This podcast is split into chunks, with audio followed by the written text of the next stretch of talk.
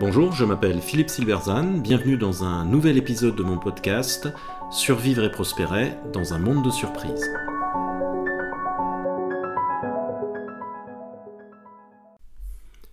Comment ne pas lutter contre la réunionite? Selon une enquête menée par le chercheur Steven Rogelberg et citée par Les Échos, les employés passent en moyenne 18 heures par semaine en réunion. Ils ne refusent que 14% des invitations alors qu'ils préféreraient ne pas participer à 31% d'entre elles qu'ils jugent inutiles.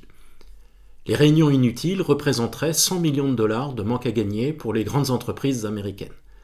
Le phénomène est identique en Europe.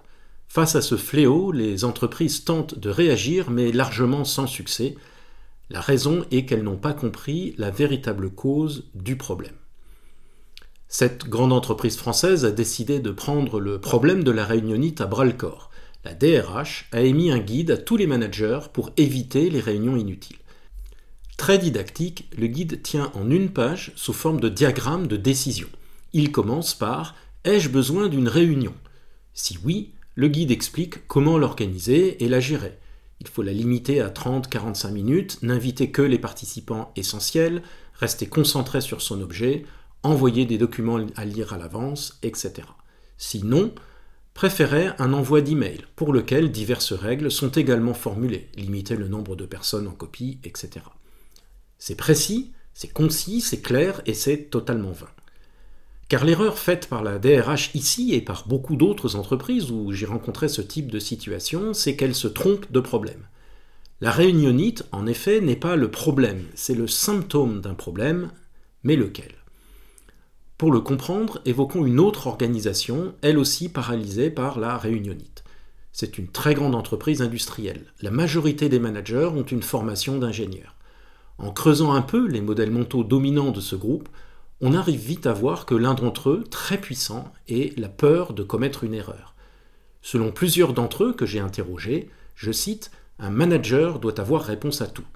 La peur ultime, c'est d'être incapable de répondre à une question dans une réunion, en particulier en présence de supérieurs. Cette peur initiale en entraîne une autre, qui est évidemment la peur de l'échec, vécue comme une humiliation, notamment vis-à-vis de ses pairs. Non gérée par l'entreprise, car jamais avouée et donc invisible, cette peur gangrène tout le système, car chaque manager va vouloir se protéger. C'est ainsi que le moindre petit projet se retrouve avec un comité de pilotage composé d'au moins trois collègues et son lot d'assistants chefs de projet, de rapports, de vérification et de revérification, et bien sûr de réunions. Tous les managers se plaignent de la situation, mais ce sont eux qui la créent inconsciemment. Et donc la réunion est un magnifique outil pour soulager la peur. On mouille ses collègues, on se rassure sur sa propre importance en étant invité, et on développe des liens sociaux en échangeant sur la pluie et le beau temps. Autrement dit, la réunion est la solution trouvée par les individus pour se protéger. Elle est une réaction rationnelle à la peur qui les anime. Dans ces conditions, on comprend pourquoi les efforts de la DRH pour lutter contre la réunionite sont vains.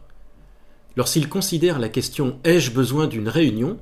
le manager répondra instinctivement Oui, désespérément, bien sûr sans jamais bien sûr avouer sa véritable motivation.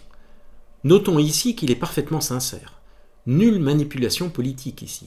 J'ai peur, j'organise des réunions pour soulager ma peur. D'où le problème avec la notion de réunion inutile. Comment décider qu'une réunion est utile ou pas? C'est évidemment très subjectif. Si on a une approche purement technique, beaucoup de réunions sont effectivement inutiles. Une approche plus sociologique, prenant en compte les modèles mentaux, rend la distinction presque impossible. Si une réunion permet de soulager ma peur, alors selon moi, elle est très utile. Il faut même que j'en organise le plus possible. Et le magnifiquement logique guide des réunions produit par ma DRH n'a aucun sens pour moi. Si on m'impose de limiter ma réunion à 30 minutes, pas grave, j'en organiserai deux, ce sera encore mieux pour soulager ma peur. Autrement dit, la lutte contre la réunionite commet l'erreur cardinale des tentatives de transformation. Elle constitue une solution technique portant sur le symptôme et non sur la cause. Elle souffle le froid sur le thermomètre dans l'espoir de faire retomber la fièvre. On voit que le terme lui-même, réunionite, est problématique car il connote une forme de maladie, de tic nerveux ou d'attitude irrationnelle. il pointe sur une solution avant même d'avoir identifié la cause. La seule façon de lutter contre la réunionite est d'agir pour réduire la peur des managers. Dans l'exemple de l'entreprise industrielle, cela passe par un travail sur les modèles mentaux de ceux-ci. Faire admettre qu'un manager n'est pas censé avoir réponse à tout. Qu'on n'attend plus de lui qu'il soit l'expert qu'il était dans la première partie de sa carrière, mais au contraire un généraliste capable de dialoguer avec les différentes fonctions, c'est-à-dire des gens souvent plus experts que lui. Cette transformation est évidemment loin d'être simple, mais mon expérience est que ce travail sur ces modèles mentaux est profondément libérateur chez ceux qui y participent. C'est le aha moment où ils prennent conscience qu'un autre modèle est possible, ce qui très souvent ranime une flamme intérieure depuis longtemps éteinte par la peur. Merci de votre attention, vous pouvez retrouver cette chronique et bien d'autres sur mon blog www.philippe-silberzan.com. À bientôt.